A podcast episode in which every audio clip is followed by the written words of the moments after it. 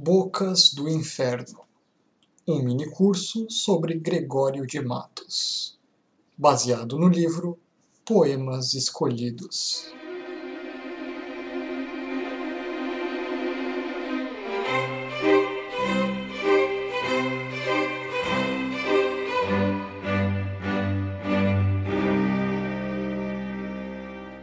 Olá, essa é a sua aula 1 do bloco 3 e hoje a gente vai falar sobre as questões estéticas entre protestantes e católicos nesse seu mini curso sobre Gregório de Matos para a FUVEST.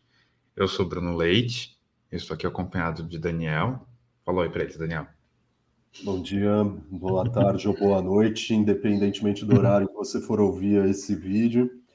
É, meu nome é Daniel, estou aqui com o Bruno vamos iniciar nosso programa aí sobre Gregório de Matos, esse grande poeta brasileiro. A intenção aqui desse podcast, na verdade, é azeitar as informações que a gente já deixou lá no ponto a ponto, aquela série de slides com várias informações. E a gente vai tentar cobrir é, valores que a gente considera interessantes serem discutidos, porque eles rendem discussões, é, para que vocês possam entender melhor os vários ângulos de como as coisas estavam se dando e por que, que o Gregório é desse jeito. Bom, o, como a gente sabe, Gregório é um dos maiores autores barrocos que a gente tem e a gente precisa entender um pouquinho melhor o que é o contexto estético do barroco, né? É, mas antes a gente precisa dar um passinho para trás. Numa época de grande contraste, acho que o maior contraste que aconteceu foi justamente a reforma protestante. Resumindo, porque a gente já colocou isso anteriormente, a reforma protestante foi quando uma série de religiosos e de é, estudiosos da da religião, se propuseram a colocar uma nova perspectiva sobre a religião né, e descentralizando ela de Roma. Então, isso abre uma crise sem precedentes no mundinho de Roma. O Papa vê o seu poderio ameaçado e aí começa literalmente uma batalha entre os católicos, que não querem perder o espaço, e os protestantes, que querem ganhar esse espaço. E nessa série de contrastes, o mundo, é, como a gente conhecia, vai mudar brutalmente e com percepções que a gente sente até hoje. Né? É, uma das questões, além das questões religiosas e, evidentemente, das questões políticas envolvidas, também as questões artísticas elas são muito relevantes. E são essas as questões que são que chegam para a gente e que revelam quantas andava o ânimo da turma ali naquela época. Né? Então, hoje a gente vai tentar demonstrar, através das artes, como se dava essa polarização. Lembrando que se o barroco é essa época de contrastes entre o divino e o profano, entre o vulgar e o recatado, entre o público e o privado, entre o honrado e o desonrado, essa também é uma dessas é, dicotomias que, que permeiam essa época, né? A reforma e a contra-reforma, a adoração de ícones e a sobriedade, o excesso de adorno e, enfim, essas questões elas vão permeando a, a, o pensamento dessa época, né? E a arte sintetizava muito dessas batalhas ideológicas, por assim dizer. É, bom, se a gente for começar a pensar pelo conceito da igreja mesmo, porque quando vocês fecham o olho, a gente fala assim, barroco, eu aposto que a primeira coisa que vem na cabeça de vocês é uma colunata toda retorcida, envolvida em ouro, e virgens santíssimas, longuíssimas, segurando um bebê Jesus no alto do seu colo, e aquela coisa toda espiralada, imensa e cheia de adornos, não é verdade? É, é isso que você também pensa, Daniel? É, eu acho que para nós brasileiros o, o barroco é essencialmente essa essa visão, né? Nós como é, herdeiros da colonização portuguesa e ibérica, né, de uma maneira geral. Né, é importante lembrar que a Península Ibérica no século XVII vai, vai, vai ter uma união, né? Portugal vai ficar durante 60 anos sob domínio da Espanha, então essa, essa questão ela é, muito, ela é muito relevante né, para nós brasileiros que vamos receber essa influência, né, influência católica, que por conta do Tribunal do Santo Ofício, né, da Inquisição, não, não, não, não permite o avanço dos credos protestantes reformistas na Península Ibérica. Né? Então, é de fato uma batalha, é, uma batalha, uh, como podemos dizer, além de ideológica, uma batalha física mesmo. Há guerras, de fato, há mortes, há, há, há um problema político fortemente instaurado a partir dos credos reformistas, né? E, e, de fato, essa, essa ideia de catolicismo barroco no Brasil, né, é, uma, é, uma, é um ponto muito importante, né? O Bruno levantou a figura da Virgem como uma, uma expressão do barroco é, católico, ibérico, mais ainda, no, no sentido da, da, de Portugal, Espanha e Brasil e todas as colônias americanas uh, que estavam sob domínio da Espanha. Então, isso ocorre também no México, isso ocorre uh, no Peru, isso ocorre é, na Colômbia. Então, muitos países da, da América Latina, inclusive o Brasil, mesmo os que são dominados pela Espanha, vão ter aí essa, essa ornamentação eclesiástica muito forte. E ao tocar no ponto da Virgem Maria, né, que o Bruno disse, isso é bem interessante. A Virgem Maria é um, talvez um dos mais polêmicos é, contrastes né, que nós podemos ver uh, entre os cristãos católicos, né, que a veneram como mãe, como como a corredentora, como aquela que propicia a salvação, é aquela uh, que pode nos auxiliar né, no nosso juízo final, segundo o credo católico. E, ao mesmo tempo, ela é completamente destituída da graça, né, ou quase totalmente irrelevante para os credos protestantes, em que a finalidade da Virgem nada mais foi do que trazer ao mundo a figura de Deus, Cristo. Né? Então, é, é, essa é, até hoje, né, se nós formos pensar que hoje mesmo a gente ainda tem essas disputas teológicas muito marcadas ainda na nossa sociedade, é, isso, isso importa para nós saber, né? Então, todo, todo, toda igreja né, católica, para quem já entrou numa igreja católica, tem a figura de uma, de uma Virgem Maria, dos santos, né, dos, dos apóstolos, não, não, não só isso, mas é, é, a, a, a, grandiosidade da ornamentação do mundo católico ela é muito relevante. Né? Ao contrário do protestante, que é sóbrio, é, não há, né, para quem já entrou num, num, num, templo protestante ou neopentecostal, sabe que não há ali, é um, é um espaço muito sóbrio, muito é, é, sem, sem, a, sem a, o adorno, sem a, o ornamento, né? Aquilo é um espaço para a pregação somente, para a reflexão, não para ficar contemplando, né? E essa necessidade da contemplação da arte no mundo católico é muito forte, porque a arte não é meramente ornamento no mundo católico. Né? A gente tem que se lembrar que as pessoas, por exemplo, eram analfabetas em sua maioria, não é, Bruno? A, a arte ela servia, ela tinha uma finalidade pedagógica, né? Uh, para quem já entrou numa igreja católica, já viu, né? Havia crucis, né? Toda igreja católica tem os quadrinhos ao longo de todo o entorno da igreja, falando do que é a Via Crucis, a caminhada de Cristo até o Monte Calvário, onde ele vai ser definitivamente crucificado, morto, né? Então, é, é, Quase como se fosse arte sequencial, né? Exatamente, né? Uma narrativa, narrativa bíblica, né? Que, que, que, a Igreja Católica, inclusive, proíbe a leitura, né? Que é um dos pontos que os protestantes vão levantar.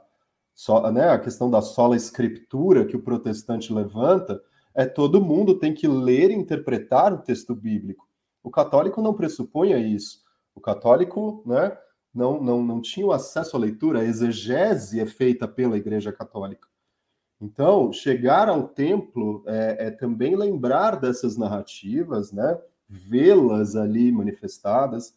A figura de Cristo crucificado, é, né, ela tem o, o fundamento de lembrarmos que foi para isso que o nosso Senhor morreu.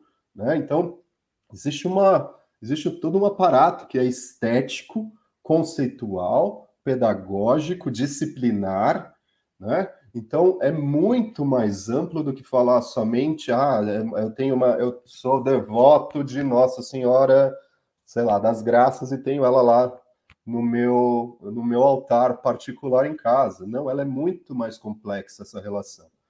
Né? Então isso é importante a gente ter com bastante clareza no, no nosso espaço, né? Quando a gente vai avaliar isso socialmente falando. Porque para os católicos que já estavam um tempo aí na pista, divulgando a palavra de Cristo, se a gente para pensar, por exemplo, na igreja é, da, da, época medieval, né? Aquela igreja gótica, ela com aquelas é, era a maneira do homem daquela época encarar a presença de Deus, né? Se vocês pensarem que, vamos imaginar a Catedral da Sé, que todo mundo conhece, um exemplo próximo, e é um neogótico, né? ela parte dessa, dessas bases comuns do, do gótico. É aquela coisa pesada, não é? Aquela base em pedra, opulenta, aquela escadaria, hum, e é pedra mesmo, não pode ser um outro elemento, não é madeira, não é, não podia nem ser concreto. Enfim, aquela base de pedra que quando sobe, sobe, sobe, sobe, quando você pega aquelas colunas, no final das colunas tem as torres que vão apontando e aquela forma é, de triângulo, ela vai subindo como se ela se perdesse em direção ao céu. Então, isso revela a relação do homem com a terra em ascensão, né? Quando a gente para para pensar nos vitrais, por exemplo. Bom, se Deus é luz, uma boa maneira de ver Deus é quando essa luz é filtrada por cor. E, é, e, essa igreja, que parece uma caverna, porque ela é de pedra, ela é inundada por essa cor que, enfim, não, nada mais é do que Deus, né? A luz de Deus, a luz da graça. Então, já havia um tempo em que, e, e, e, e o formato né, da nave, a gente fala nave, parece que eles vão subir, né, e vão cruzar galáxias, mas é, é, a parte ali onde estão dispostos os bancos. Imagina que você pegou um drone e subiu. Você ver que aquele caminho em direção ao altar, é, ele é reto, né, ele tem uma ordem ali. E aí ele tem um, um redondinho ali no meio, que é o altar. Se você subir um pouquinho mais, você vai perceber que aquela base é em formato de cruz, ou seja, lembra a paixão de Cristo. Então, os católicos, há algum tempo, eles já vinham manifestando é, conceitos do seu credo, conceitos da sua liturgia dentro da estética da igreja. Então, quando surge a reforma e eles lançam um, pacote de contra-ataque, que é a contra-reforma, o que eles pensam? A gente vai reformular aqueles conceitos que a gente tinha sobre a igreja é, e a gente vai deixá-la. É, o que a gente quer que o homem simples, o camponês que está ali plantando batata, colhendo repolho, o que a gente quer que ele sinta quando ele entra na igreja? Deus é tudo, Deus é a riqueza, Deus é luz fundamentalmente, então é uma igreja que tem que ser mais clara, é uma igreja que, que seja ricamente adornada, que brilhe como o Espírito de Deus, né? que a presença dele seja é, rica em adorno, né? Aquilo não é só uma representação gráfica, aquilo dali é um sentimento, né? Eu me, é, não sei se vocês já viram o Vaticano de cima, que agora o, enfim, agora, risos. Mas o Mussolini acabou um pouco com a graça. A, a graça da Praça São Pedro era você chegar até lá, porque eram várias ruelas, várias vielas e o, enfim, tudo muito apertado, tudo em cima do outro, né, por conta da, da urbanização medieval era daquele jeito, e quando você chegava na Praça São Pedro era um imenso descampado, aberto, com aquela grande igreja no fundo, ou seja, você tinha a amplitude sensorialmente, aquilo atingia a pessoa que, que chegava lá. Então, a mesma intenção uh, com as igrejas foi repassada. Como a gente faz com que o homem simples, ao chegar na igreja, como é que a gente faz com que ele sinta a sensação de Deus, né? Até hoje a gente tem isso, não é um conceito tão difícil de entender. Sabe quando vocês entram na loja, a loja tem aquele perfume de chocolate, você já começa a ficar com fome e já é a mesma coisa, é uma espécie de, de marketing direcionado ali para ativar os seus sentidos de modo que você siga aquela trilha, né? Então, os, o, a galera que comandava a Igreja Católica naquela época já estava de olho nessas técnicas de marketing muito antes, né? É, então, a, e aí, como o Daniel falou, a Virgem Maria, por ser esse símbolo de discrepância fundamental, dentre os muitos, né? Ela acaba se tornando um símbolo para isso, né? Então, quando a gente pensa no retrato da Virgem Maria nessa época, é sempre ricamente adornada, com muito, muito, muito pano esvoaçante. É, são sempre muitos elementos gráficos acompanhando ela, né? Ela está sempre em volta de um céu estrelado, ela está em volta de uma paisagem ricamente adornada, para que aquilo gere essa sensação né, de, de completude. Né? É, se vocês quiserem pesquisar, acho que uma boa maneira é a abertura da Chica da Silva, a novela de que passou aqui na manchete, mas a abertura da manchete, não a abertura da, da reprise do SBT. Ele mostra a Chica como Nossa Senhora. então é meio que a representação, né, da, além da ousadia gráfica, tem uma, um, um ligamento com esse espírito do barroco de que a Nossa Senhora era literalmente um elemento central, né? se você chegar, por exemplo, na, nas igrejas de Minas Gerais, o, o, o centro está sempre apontado para a Virgem e ao redor dela estão os apóstolos, anjos, nuvens, enfim, elementos das mais variadas ordens que apontam para ela, né? Então, sempre há essa riqueza de ornamento.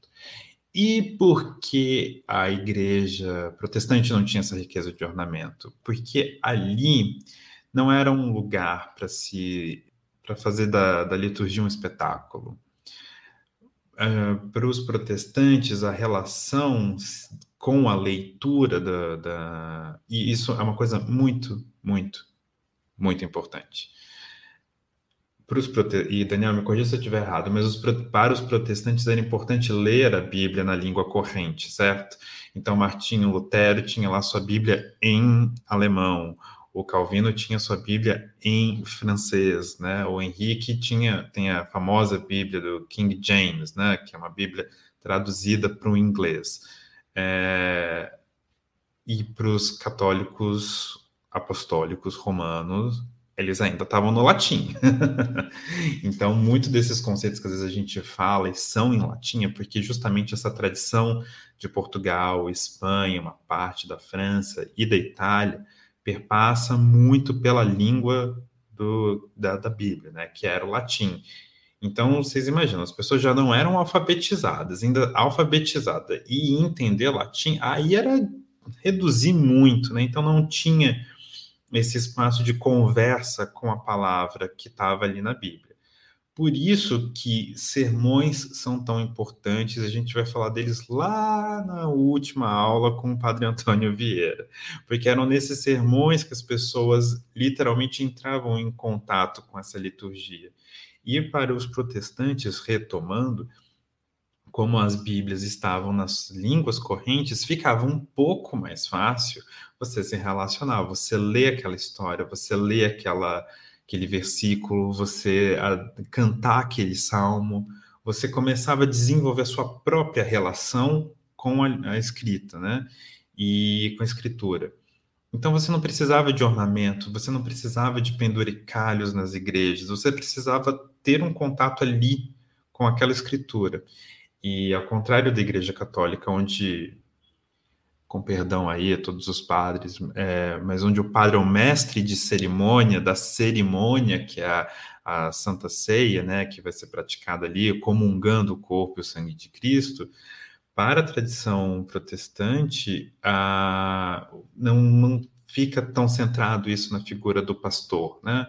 A relação fica muito mais do sujeito com a palavra. Então, ele não precisa se confessar, ele não precisa ir atrás de determinadas. É, eu ia falar indulgência, mas não é indulgência, Daniel. É quando você o batismo, a crisma, o casamento são... São sacramentos. São sacramentos, ele não precisa ir atrás de sacramentos, então é uma coisa muito mais individualizada. Então vocês percebam que essa batalha estética é, como a igreja, como a arte, ela meio que envelopa esses conceitos que a gente está falando de, da, da, igreja protestante, da igreja católica. Se vocês quiserem ter uma visão muito clara disso, é só colocar em contraste dois quadros. Pegue um Caravaggio e pegue um Rembrandt.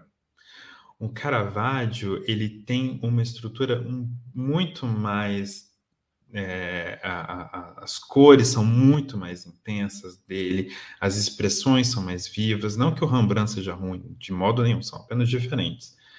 É, são muito mais vivas é, e são muito mais dramáticas. Na, e as situações, né, as histórias, as narrativas que esses quadros contam são muito mais dramáticas do que nos quadros do Rembrandt, que se dedicou muito tempo a fazer um mesmo estudo de claro e escuro, que é base, o famoso conceito chiaro-escuro, né, que é trabalhar luz e sombra, é, é, uma marca do Barroco, que também trabalhou muito bem, mas ele tinha cores muito mais sutis, eram retratos de pessoas comuns, muitas vezes, né?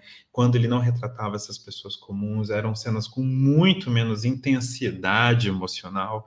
Então, isso revela muito do como ah, os diferentes credos vão alternando e alterando os modos como esses artistas viam a vida e colocavam, imprimiam isso na sua arte.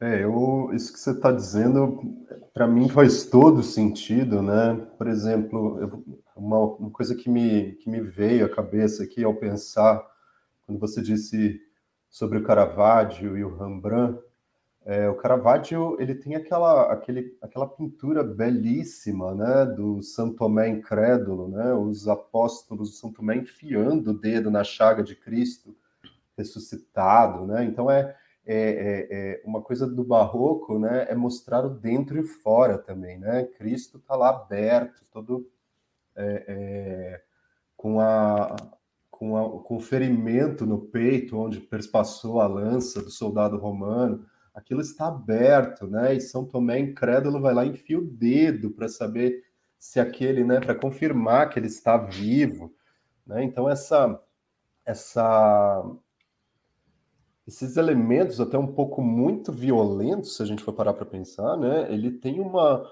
uma uma prerrogativa importante, né? Tem um, um, um tempo importante.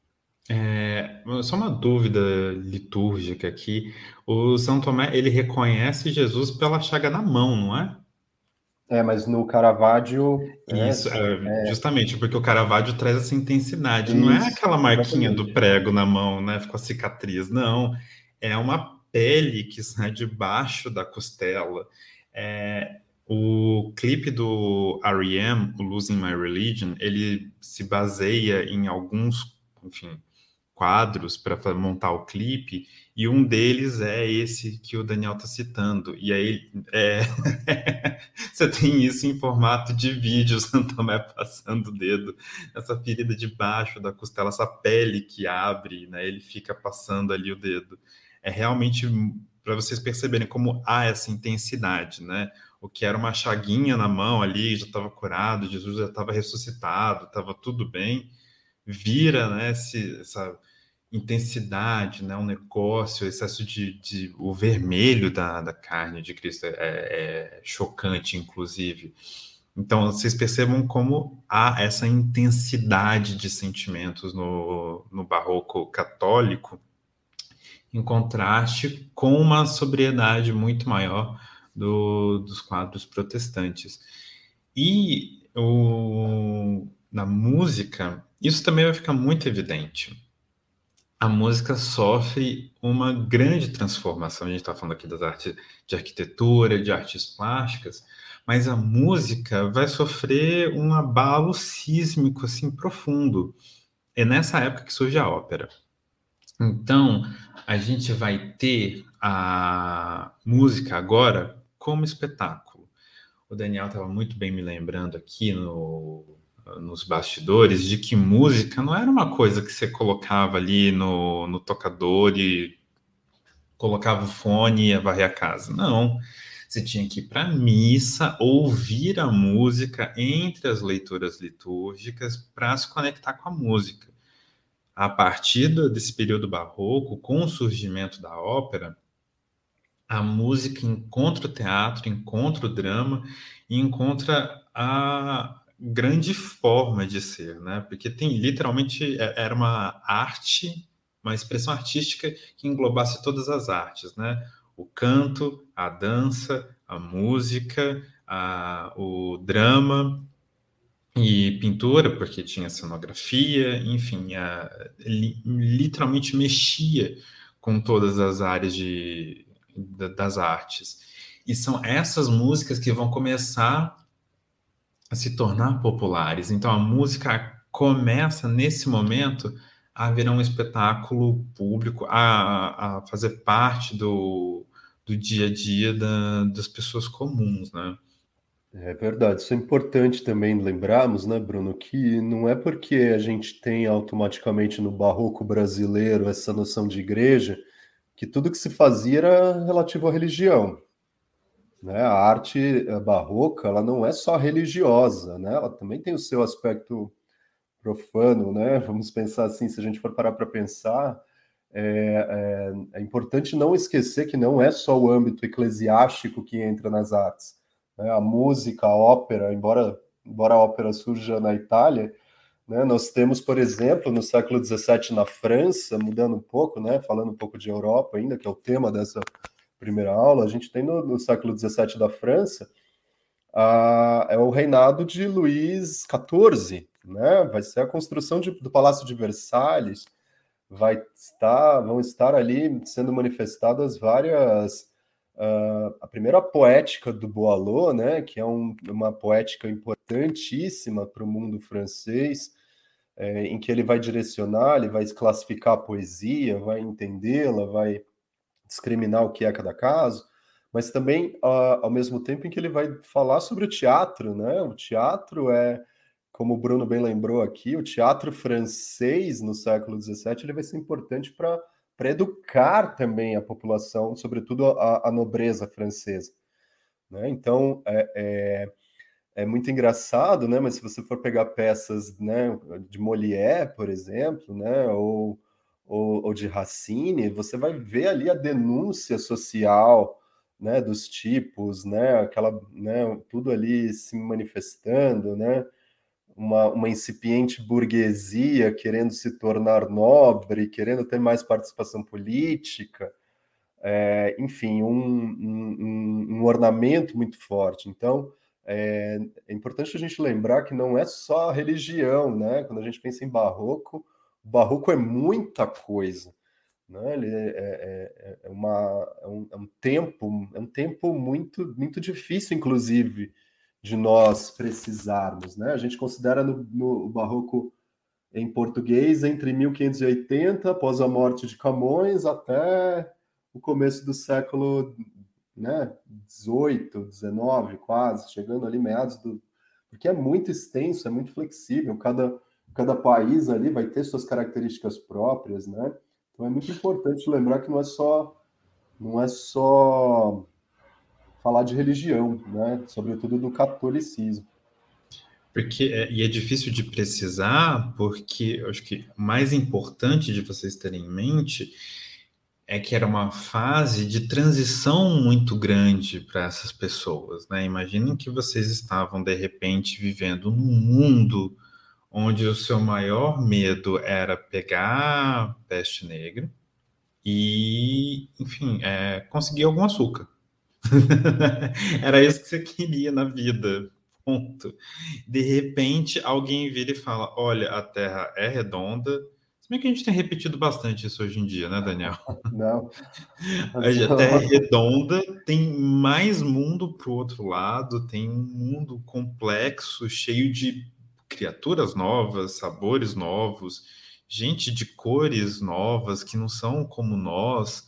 E como é que a gente faz com esse mundo? Esse é um mundo. Né? Por que, que Deus não tinha mostrado esse mundo ainda para a gente? O que está acontecendo com o mundo que o mundo que a gente conhecia mudou tão radicalmente. Vamos lembrar também que a gente está vindo ali do rescaldo do, do renascentismo, né? A gente está saindo daquele período de obscurantismo religioso e a gente está se abrindo para o novo, para uma nova possibilidade de cristianismo, para novas fronteiras geográficas, para novas culturas, para novas cores. Então, tudo está numa grande fase de transição que meio que vai assentar com a Revolução Industrial, né, Daniel? Que aí a gente vai ter uma outra perspectiva, a gente vai trocar um pouco o foco de conhecer o novo, do mundo para o novo, do que a gente pode produzir. Então, é um, período de transição muito conturbado e que eu aposto que a gente está passando por um período de transição muito forte também, né, Daniel? A gente está passando por uma investida de, de, discussões sobre mudança climática, a gente tem que radicalmente mudar a sociedade o mais rápido possível. E isso gera ansiedades nas pessoas, a ponto delas discutirem coisas extremamente importantes e até as coisas mais banais que não precisariam ser discutidas, se a Terra é redonda ou não, se vacina funciona ou não, se vem com chip ou não. Então, é, as pessoas elas ficam muito amedrontadas durante esses períodos de transição.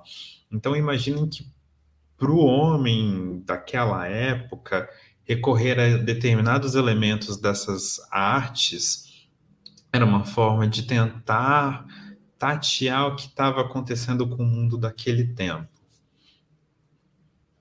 É verdade, né? Você falou disso e, e eu, eu me lembrei agora do Marx, né? O Marx dizia que a história se repete, né? Primeiro como tragédia, depois como farsa, né? Então, a, a, a, o que a gente vive hoje, sem dúvida, tem a ver com essa Hoje, hoje nós estamos vendo a farsa, evidentemente, né? Mas uh, essa, essa negação né, da, da realidade objetiva, que a própria igreja depois vai assumir, não, estávamos errados, né? Temos como. Né, a gente tem que rever, a ciência ela tem um papel realmente predominantemente para né, compreendermos o universo, a criação divina.